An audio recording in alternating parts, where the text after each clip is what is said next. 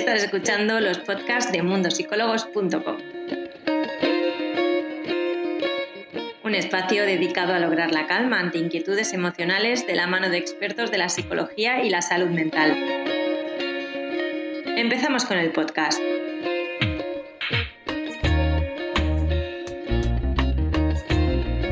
Bienvenidos a todos, yo soy Irene Muñoz, la Community Manager de Mundo Psicólogos España. Hoy vamos a hablar sobre el peso de la culpa ante un divorcio o una separación. Y lo vamos a hacer con el psicólogo Gonzalo Villanueva. Muchos de vosotros ya lo conocéis, lo hemos tenido por aquí en diversas ocasiones y sé que os gusta mucho.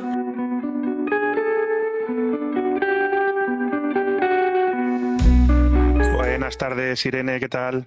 Pues muy bien, empezando el lunes con la máxima energía posible. Muy bien. Bueno, creo que tenemos un tema que además es bastante interesante porque no hemos hablado sobre el tema de las separaciones, de los divorcios hasta el momento. Y creo que va a ser un directo muy potente en el sentido de que vamos a empezar a hablar de ello. Entonces, Gonzalo, si te parece, empiezo preguntándote por qué muchas personas consideran que un divorcio o una separación es un hecho traumático. A ver, un, un trauma, cualquier situación, según cómo se perciba, puede degenerar o generar en un, en un, en un trauma. Em, en estos casos de matrimonio, por ejemplo, de divorcio, em, cuando el divorcio no es esperado, ¿vale? Cuando se arrastra durante mucho tiempo una experiencia muy mala, sí que puede generar en un trauma. Si es consensuado o, a ver, cada, cada pareja es única. Cada divorcio va a ser único. Entonces, mm, para lo que unos puede ser un trauma, para otros no según cómo, cómo se lleve, digamos, este, este trauma. De todas formas, em, quería comentar, porque estuve mirando lo primero cuando me dijiste, vamos a hablar de divorcios, dije, vamos a ver cómo está ahora el número de matrimonios, número de divorcios. Dije, vamos a mirar en el INE, Instituto de Estadística, a ver qué dice. Curiosamente, este año, o sea, en el año 2020 es el último en el que han puesto todos los datos oficiales, ¿vale? Siempre tardan un par de años en, en ponerlos. Y los datos son interesantes. En el año 19 eh, hubo 161 matrimonios, 161.000, ¿vale? En toda España. Y en el 20, que es el único año, el último año que sale, claro, coincidió con la, con el, con la pandemia, ¿vale? Y solo se casaron 90.000, solo hubo 90.000 matrimonios. Sin embargo, los divorcios casi se mantuvieron, de 95.000 en el 19 a 80.000 en el, en el año, en el 2020. ¿Vale? Es decir, la gente tuvo más pereza en casarse, pero en divorciarse no. Unos dirán que a lo mejor fue por la pandemia. Claro. La pero daño para algunas personas. Hace daño o les pone a prueba. Bueno, ¿Vale? Que cuando. Claro, ¿qué pasa después del verano? Divorcios un montón. Después de las fiestas largas, un divorcio. Cuando la gente se jubila, hay un montón de gente que se jubila cuando una de las dos partes, eh, cuando, cuando ya van a, vivir juntos y están las 24 horas juntos. Es decir, hasta qué punto eh, las vacaciones, hasta qué punto ha sido el causante. Lo que pasa es que les has puesto una prueba muy difícil. Vamos a convivir con tu mujer, con tu marido durante meses juntos. Si no superas esa prueba, igual es que el matrimonio eh, estaba cogido con pinzas. ¿Vale? También es cierto que hay muchas personas que quizá llevan muchísimos años eh, juntos, digamos, y hasta que no se casan, entonces no, se dan cuenta quizás de, no sé si de la persona que tienen al lado, pero la realidad es que hay muchas personas que llevando 10 años se casan y a los 3 meses se divorcian. Claro, a mí me parece algo súper curioso porque si ya te conocías, si ya sabías lo que había, qué ha pasado entonces.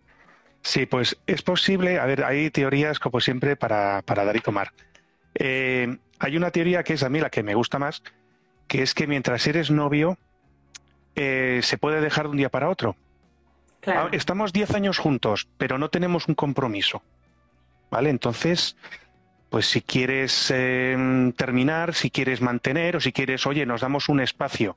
En el momento en que tú firmas, y es que realmente físicamente es que firmas diciendo, oye, que sí, ya empiezan a aparecer preguntas como, ¿esto lo tengo, esto va a ser toda la vida?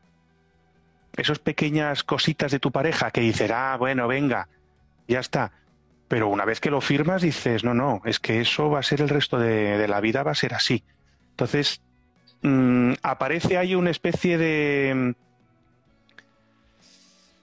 como una vista a muy largo plazo. Uno cuando se casa, mm, el objetivo, igual que cuando uno forma una empresa, se asocia con alguien, dice, bueno, esto que funcione, que no funciona, pues oye, mm, pues no funciona. Se cierra, se pliega y montamos otro o cada uno por su sitio.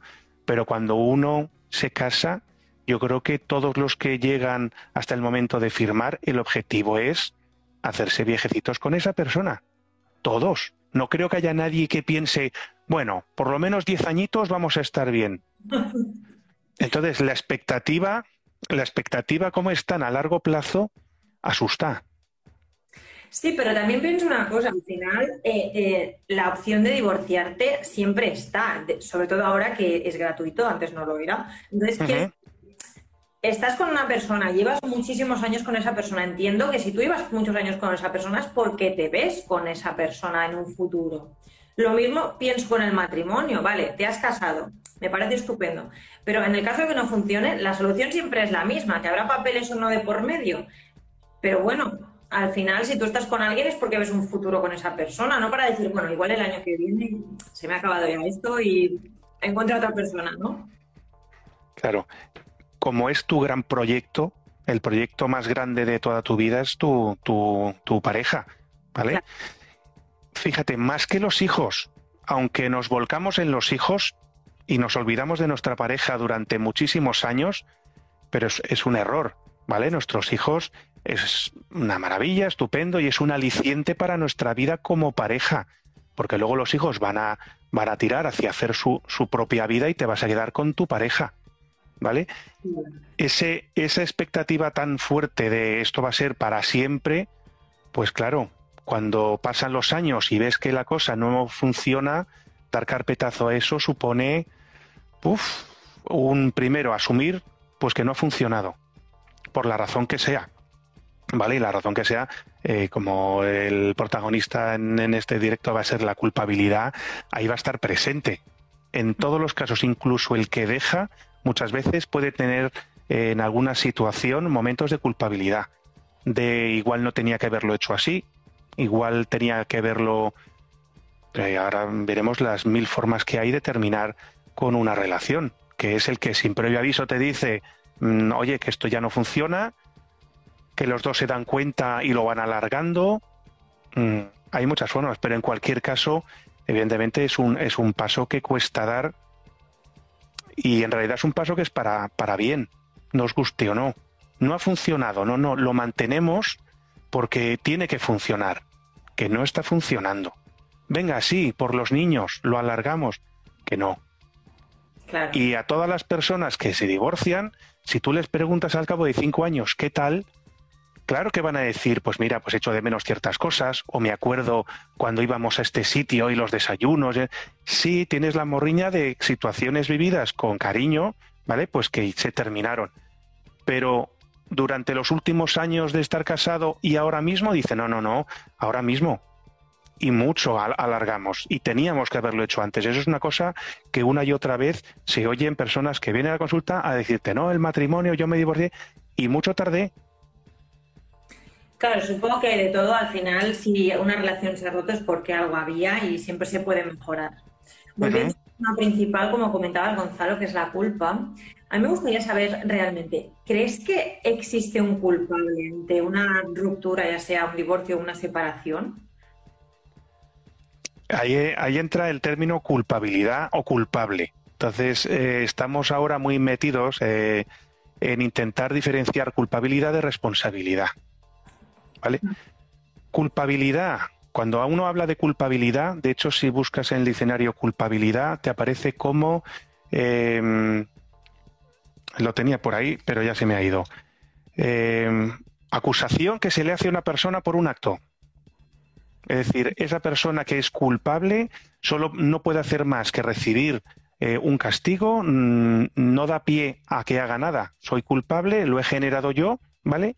Y no hay nada que hacer es responsable, la responsabilidad tira por la dinámica, tira por el reconozco que he fallado, que ha sido mi responsabilidad, ha sido un error mío, eh, voy a intentar solucionar lo que pueda y me disculpo. pero da pie a que esa persona diga, y he fallado como falla todo el mundo, pero voy a aprender de mis errores y, voy a ver, deshacer lo que se ha hecho, el mal que se ha hecho no se puede hacer. Pero puedes trabajar en que no vuelva a suceder, por ejemplo. Entonces, lo que me has comentado, perdona, eh, culpabilidad, o sea, culpa, responsable los dos. Pero cuando uno coge el rol de responsabilidad, ya por lo menos hay un cambio. El culpable es que es como si te sientas en una silla, en un rincón, y te señala a todo el mundo. Y tú dices, sí, soy culpable de esto que ha pasado. Y no hay pie a que puedas hacer nada. Y el responsable no, el responsable se levanta y dice, sí, soy el responsable de este error que ha pasado. A ver, ¿qué hago para solucionarlo? O, primero, perdona a todo el mundo y voy a hacer algo, soy proactivo. Claro, realmente cuando una persona comete un error o, es el responsable de eso que ha ocurrido, muchas veces se siente culpable más que responsable. ¿Por qué tendemos a sentir esto entonces? La culpabilidad es una de las eh, emociones más eh, dañinas y que menos valen. O sea, no tiene ninguna finalidad porque el, miedo, em, la sensación de enfado, la emoción de la vergüenza, de la mm, todas esas tienen un poco una función. El de la culpabilidad es el, echarse encima, vamos a usar esa responsabilidad, pero sin nada que hacer. Es decir, he fallado y he fallado y he fallado. Y aún así la culpa siempre va a estar ahí. Me refiero, da igual cómo se haya eh, sucedido el divorcio, o divorcio o cualquier cosa. Hay un, suceso en el que tú estás ahí dentro y la culpabilidad se te cuela, pero se te cuela con que le dejes una rendija así, se te cuela. Y aparece él y si lo hubiera visto antes y si me hubiera dado cuenta, porque incluso las personas maltratadas, que el marido, el marido al final es el que les deja, o al final tienen que irse porque no pueden más, y son puras víctimas, pero aún así, como no me he dado cuenta antes, cómo me he separado de mis amistades, cómo he dejado a mi familia, eh, cómo he dejado que me trate así, cómo no lo he visto. Todo eso es culpabilidad. Que lo que hace es que lo que hace es pisar, pisar toda esa capacidad que tienes de, mm, de poder salir adelante con la situación y poder decir, mira, no lo vi porque no pude verlo eh, y porque no veo el futuro.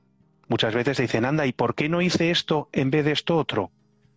Pues porque tu decisión fue correcta, dijiste, a ver, hago esto o hago esto. Me pareció bien esto, había unas alternativas y esta era una opción buena. Y la hice, lo que pasa es que no resultó bien. Claro, también es verdad que en, este caso, claro, quizás hay dos tipos de personas, ¿no? Las que se quedan en el o las que aprenden de eso que les hace sentir culpables y le dan la vuelta para, para digamos, aprender de, ese error o esa responsabilidad, como comenté, que han podido tener, ¿no?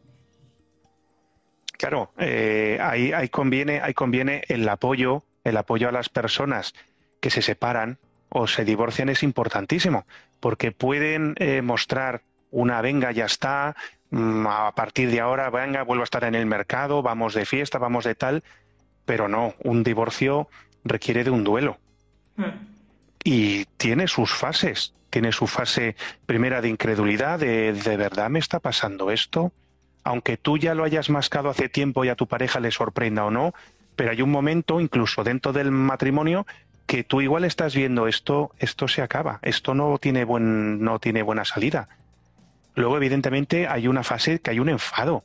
Un enfado, pues, con tu pareja, un enfado con las amistades, que a lo mejor no han visto, no te han advertido o han metido baza en esto y han generado, te enfadas con todo el mundo.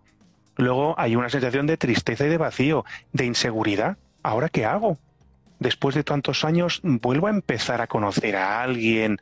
¿Qué pasa con los niños? ¿Cómo les va a afectar todo esto? Y efectivamente hay una fase de culpabilidad que sí o sí entra a decir, ¿y esto ha pasado? ¿Era inevitable o yo podía haber hecho algo?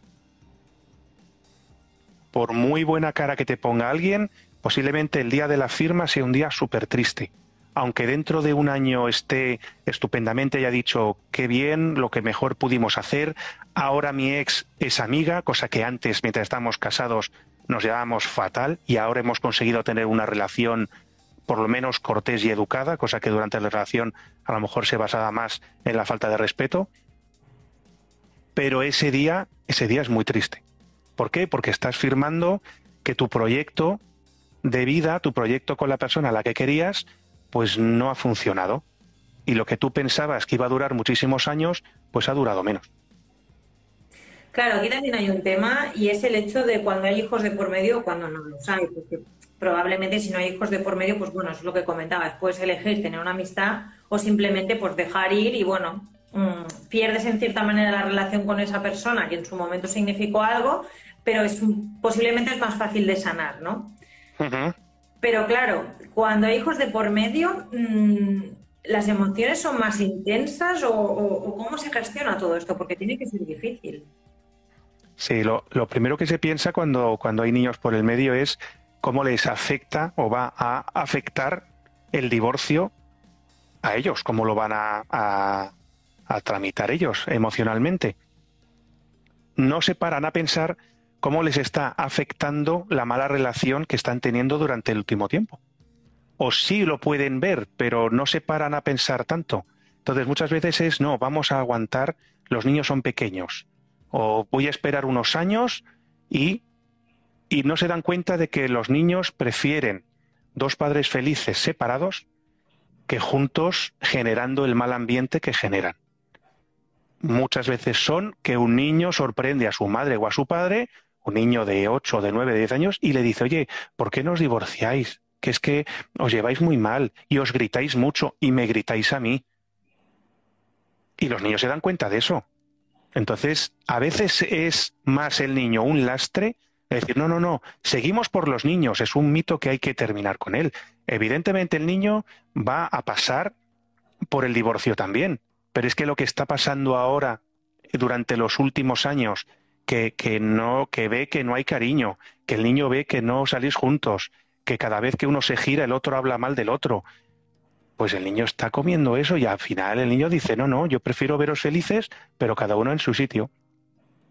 Claro, es muy fuerte realmente que sea tu hijo quien tenga que hacerte abrir los ojos de la situación ¿no? Sí, sí, te lo hacen y, vamos, eh, quien no lo haya hecho, eh, sería un ejercicio muy bueno aquellas parejas que estén pasando una mala racha que hablaran con, los hijos. Dice, oye, ¿qué os parece lo que nos está pasando? ¿Cómo lo veis? Que sean partícipes, porque son, son parte importante de eso. Y si les están usando, usando, si les están tomando en consideración para no divorciarse, pues pregúntaselo. Evidentemente el niño no va a tomar la decisión, pero igual eh, todo el escudo que le estás poniendo, en realidad al niño no le hace falta un escudo, hace falta sanear toda esa relación. Sea con divorcio, o sea con, con terapia, o sea con... pero hace falta un cambio. Y es interesante poner a los niños en decir, oye, ¿qué os parece? Discutimos mucho. Eh, incluso proponerles ello. Estamos pensando en separarnos una temporada bueno, probablemente el niño que quizá lo vea como algo más natural si se habla con él, que no como, como algo traumático, ¿no? Sí, sí, ahí está, ahí está el, un poco las directrices que hay que llevar cuando se le dice, cuando a un niño se le comunica un divorcio o la separación. Es importante tener una serie de criterios, pero son importantes, porque los niños, todo lo que no le, le cuentes a un, a un niño, se lo imagina. Entonces, lo mejor es dejárselo todo detalladito. Evidentemente, las razones del divorcio no hace falta entrar en detalle de por qué. Sí que mamá y papá hace tiempo que no se llevan bien y hemos pensado que vamos a estar más felices viviendo juntos. Pero mucho más, mucho más. Hay que informar al niño de quién es el que se va, quién es el que se queda. Eh, la comunicación la, la tienen que dar las dos partes sentaditos los tres, hablando, oye, queremos hablarte, y que, que no vea que hay un malo y hay un bueno. La información hay que darla cuando esté tomada la decisión. No vale, no, no, que ahora sí, que ahora no, y de repente si en un principio sí y a última hora, oye, que hemos decidido que no, que seguimos. Si hay una segunda vez, el niño va a tener la esperanza de que al final incluso cuando cada uno se vaya a su casa, eh, siempre va a tener la esperanza de que espérate que esto igual, pues no hay que decirle, no, lo hemos pensado mucho y hemos decidido que vamos a hacer eso y no hay vuelta atrás. Si en el futuro hay vuelta atrás, hay vuelta atrás. Pero en un principio hay que estar muy seguro para decir a los niños, para no crearles expectativas de otra vez tener a la familia junta. Por supuesto, no eres el responsable. Mami, papá, somos mayores eh, y ha sido nuestra decisión, nos hemos llevado mal por errores nuestros y tú no tienes ningún, mm, ninguna responsabilidad. Nuestra relación de pareja se ha roto, pero la relación madre-padre-hijo se mantiene igual de fuerte. Nada va a cambiar en el cariño hacia ti, ¿vale? Cuéntanos, pregúntanos qué dudas tienes, ¿vale? Que al niño no le quede ninguna duda. Pero siempre, y por supuesto, no usar, por muy mal que te lleves con tu pareja en el divorcio, no usarle de, de arma. sí. ¿Vale? Porque al final los niños terminan viniendo a terapia diciendo, a mí me hicieron de mensajero y de arma cada vez que dile a tu padre esto, es que tu padre, es que tu madre, pues tu madre es que ya no me quiere, tu padre es... Y al final los niños no saben ni dónde están, ni cuál es su papel, ni... Es un desbarajuste. Entonces, tener al niño completamente fuera de la guerra que pueden tener personal entre ellos dos. Claro, realmente es una situación complicada. Y también me gustaría eh, hacer un apunte, eh, ya que yo soy hija de padres separados, que no divorciados. Eh, aprovechando que estamos hablando de esto, a mí me gustaría recordar también que además de que entre ellos se comuniquen y que no te pongan en medio de la situación, también es importante, porque esto me lo he encontrado mucho, de cuando dices que tus padres están separados, ay, ¿y cómo estás? ¿Ha sido muy traumático para ti? Pues no sé. A mí me parece que problemas los tenemos todos, pero que padres se hayan separado no significa que yo tenga un trauma, ¿no? Entonces, creo que el hecho de que victimicemos o, que tratemos ya como si la persona, porque sus padres estén divorciados separados, tenga que tener un trauma, es algo negativo y contraproducente, porque no sabes la situación. Yo tengo que decir que para mí la separación ha sido muy buena, al menos como yo lo he vivido, creo que ellos sí lo consideraban y si están felices así, pues me parece estupendo. Pero creo que las palabras que utiliza la gente también para relacionarse deberíamos pensar un poco antes, antes de decirlo, antes de preguntar, porque no sabes lo que hay detrás y, tampoco te interesa cuando preguntas. Sí, sí, efectivamente, normalizar una situación ya de por sí, eh, según los datos, cada vez más común. Es decir, ya no, hay, ya no hay una esclavitud como antes, claro, comentabas, ahora es gratis y antes no, pero es que antes, y si nos echamos décadas hacia atrás, eh, nos remontamos un poco más, el divorciado o la divorciada, el divorciado todavía, pero la divorciada estaba sentenciada ya, uff, divorciada, era como a saber. Luego cada vez había más. Ahora la gente cree que mm, se divorcian por nada. No, antes también se hubieran divorciado si hubiera la facilidad que hay ahora. ¿Vale? Antes incluso las leyes han cambiado. Antes había la ley del, ¿cómo era? Que se, no te podías ir de tu propia casa. el abandono del hogar. Y eso se, quitó hace mucho tiempo. Un padre no podía irse de la casa. La, pareja tenía que mantenerse junta hasta que no le dieran ese divorcio y tenían que mantenerse juntos. Porque si no, si uno se iba, que, que es lo mejor, separar a las partes que se da, uno le podía acusar al otro de abandono de hogar. Eso se abolió, digamos, se quitó esa ley hace muchísimo tiempo y se está facilitando todo lo posible, igual que los matrimonios se facilitan facilitar también la disolución del matrimonio. Y lo que sí debería haber un paso más es facilitar las parejas de hecho. Cosa que a día de hoy se facilita el hacerlas, el trámite de papeleo y todo eso. Sí. ¿Tienen los mismos derechos los que están casados o los que están en pareja de hecho? No. No hay mucha legislación a nivel. De hecho, mira, vas a hacer la declaración de la, de la renta y no la puedes hacer junta porque no eres familia, no eres, no eres eh, familia eh, oficialmente, no, cada uno lo hace por su sitio. Cuando hablamos de, por ejemplo, de pensión de viudedad, ahí, bueno, eh, si tienes hijos, todavía tienes que ganar menos, creo que estaba más o menos, y tienes que ganar menos que el fallecido. Si ganabas más, no recibes viudedad. Pero es que si no tienes hijos, creo que tienes que ganar tres veces menos de lo que pagaba, de lo que ganaba tu pareja. O sea, si tu pareja ganaba 1.500 euros, tienes que ganar menos de 500 euros para que te den la pensión de viudedad. A nivel de herencia va por comunidades. Hay comunidades que no tienen ni, ni no hay ley estatal para el tema de las herencias con parejas de hecho. Que hace mucha gente nos casamos por el tema de los papeles, porque va a ser mucho más fácil. las bodas se han convertido en un tema monetario. Ah, nos hemos olvidado un poco el, objetivo que era una boda, ¿no? Que representaba el amor o, transmitir un poco que estabas enamorado con tu pareja. Ahora es arreglar los papeles por sí. Para asegurar, si yo no estoy, pues que mi pareja pueda tener una viudedad, una pensión o una herencia o todo eso. Sí, más por arreglar papeles. Pero claro, también es un engaño, ¿vale? Las parejas se siguen casando, pues no, se casan por, por, por seguridad. Ya no vamos a hablar de, de interés, sino por seguridad para las dos partes. Volviendo al tema de la culpa, de Gonzalo, en el caso de cuando hay niños de por medio ante un divorcio o ante una separación, ¿piensas que ese sentimiento de culpa o de responsabilidad es mucho más intenso que no cuando no hay hijos de por medio?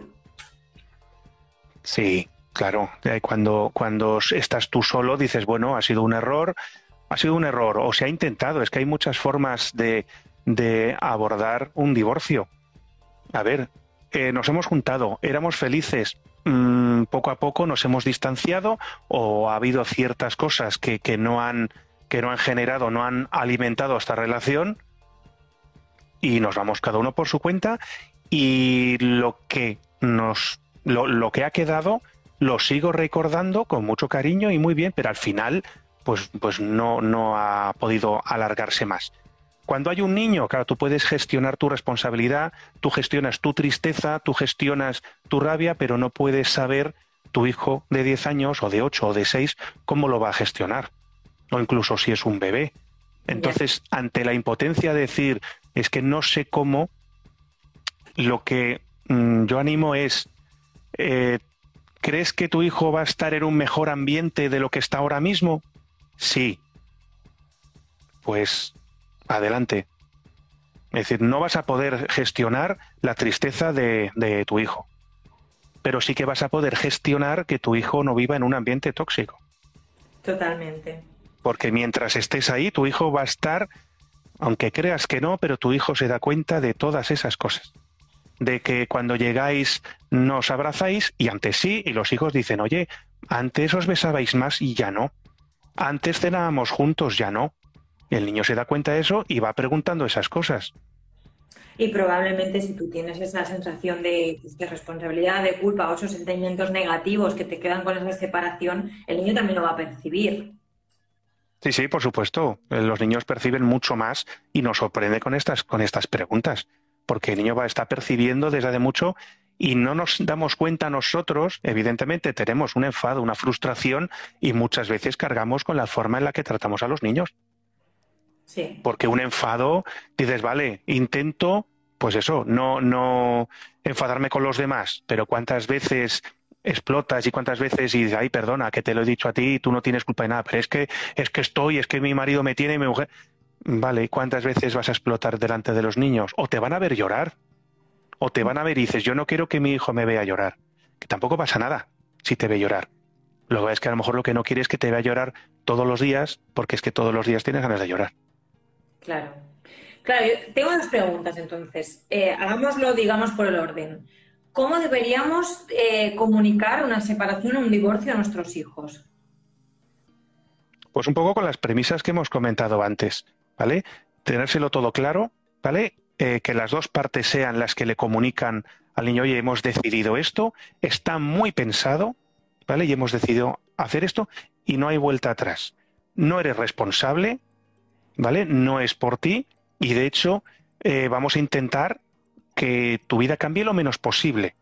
En relación con nosotros, es decir, vas a tener el mismo cariño, ¿vale? Lo que ves que ahora vas a tener, por lo general, dos casas o una sola casa y, es lo de no sé, no sé cómo se llama eh, cuando mm, los padres son los que se van el nido compartido bueno no sé cómo es suele ser las menos veces pero pero pero bueno se le dice en caso en el que sea eso oye vas a tener dos casas ¿Vale? Entonces, una semana con uno, una semana con otro, es importante. Cada cambio que vayamos a hacer se te va a informar.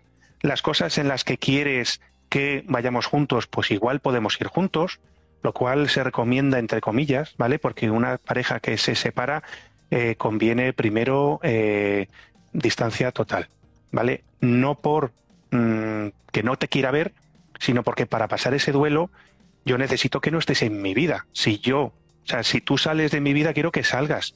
No quiero que estés en mis redes, no quiero eh, en WhatsApp, no quiero. Incluso se recomienda, dentro de lo posible, si hay que hacer un intercambio, el niño hay que ir a recogerle. Si hay una tercera persona, un abuelo, alguien que intermedie sin problema en el medio, mejor.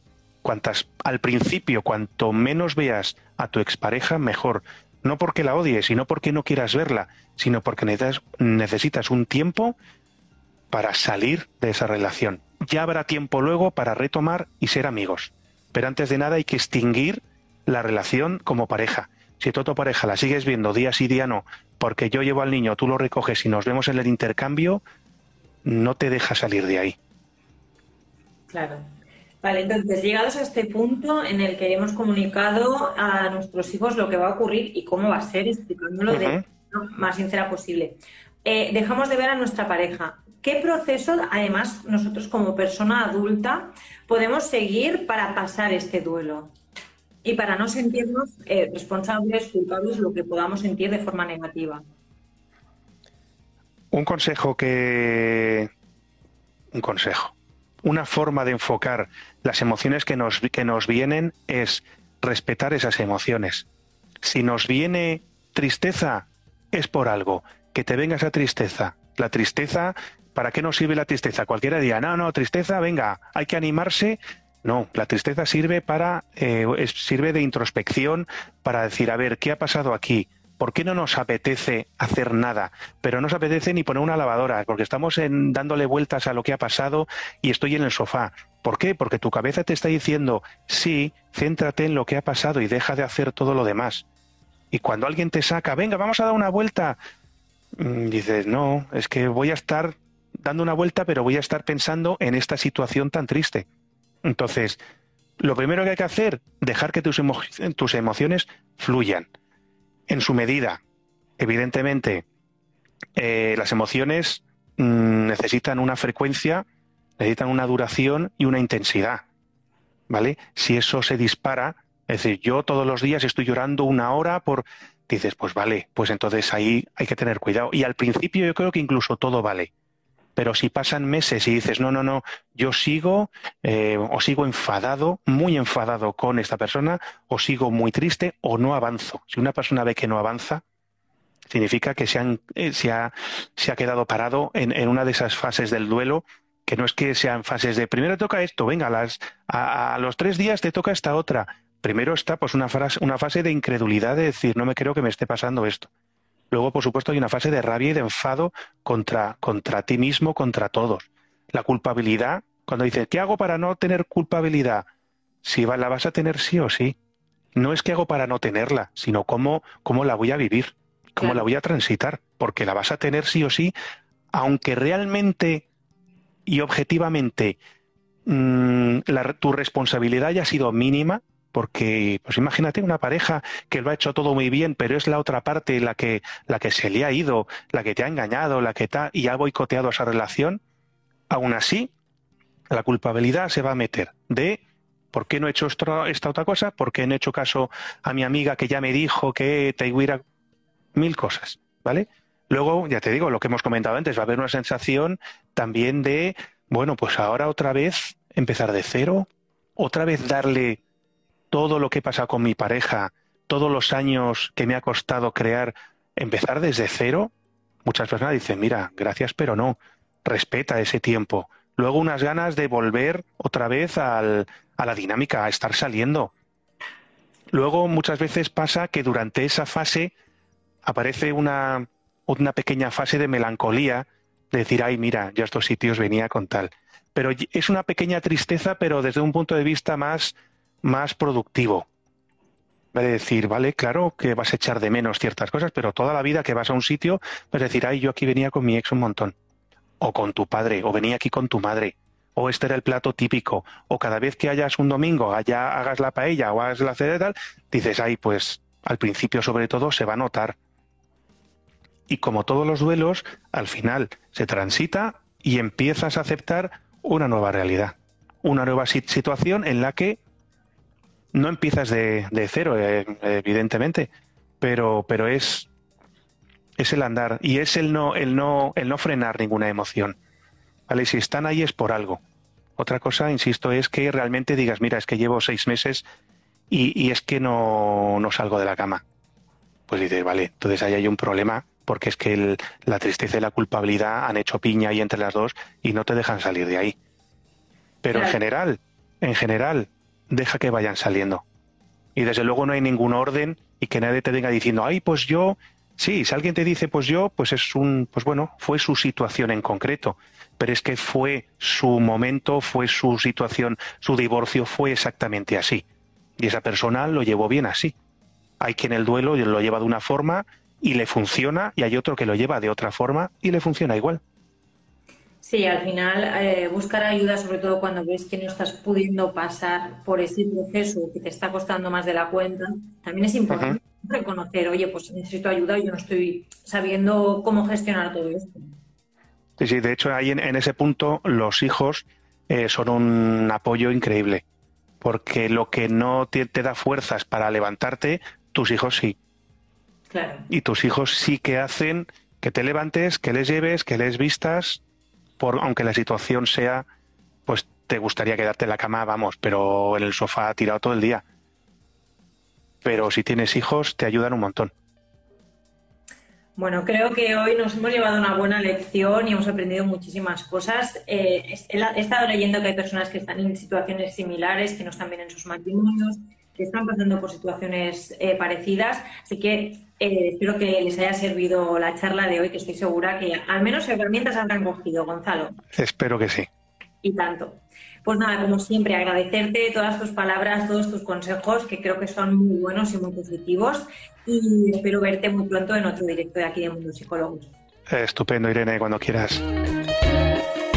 Esperamos que el podcast de hoy te haya gustado. Recuerda que tienes todos estos temas disponibles en nuestro portal web mundosicólogos.com. Además, puedes ver el vídeo al completo en nuestro Instagram TV en arroba mundosicólogos. Nos vemos en el siguiente podcast.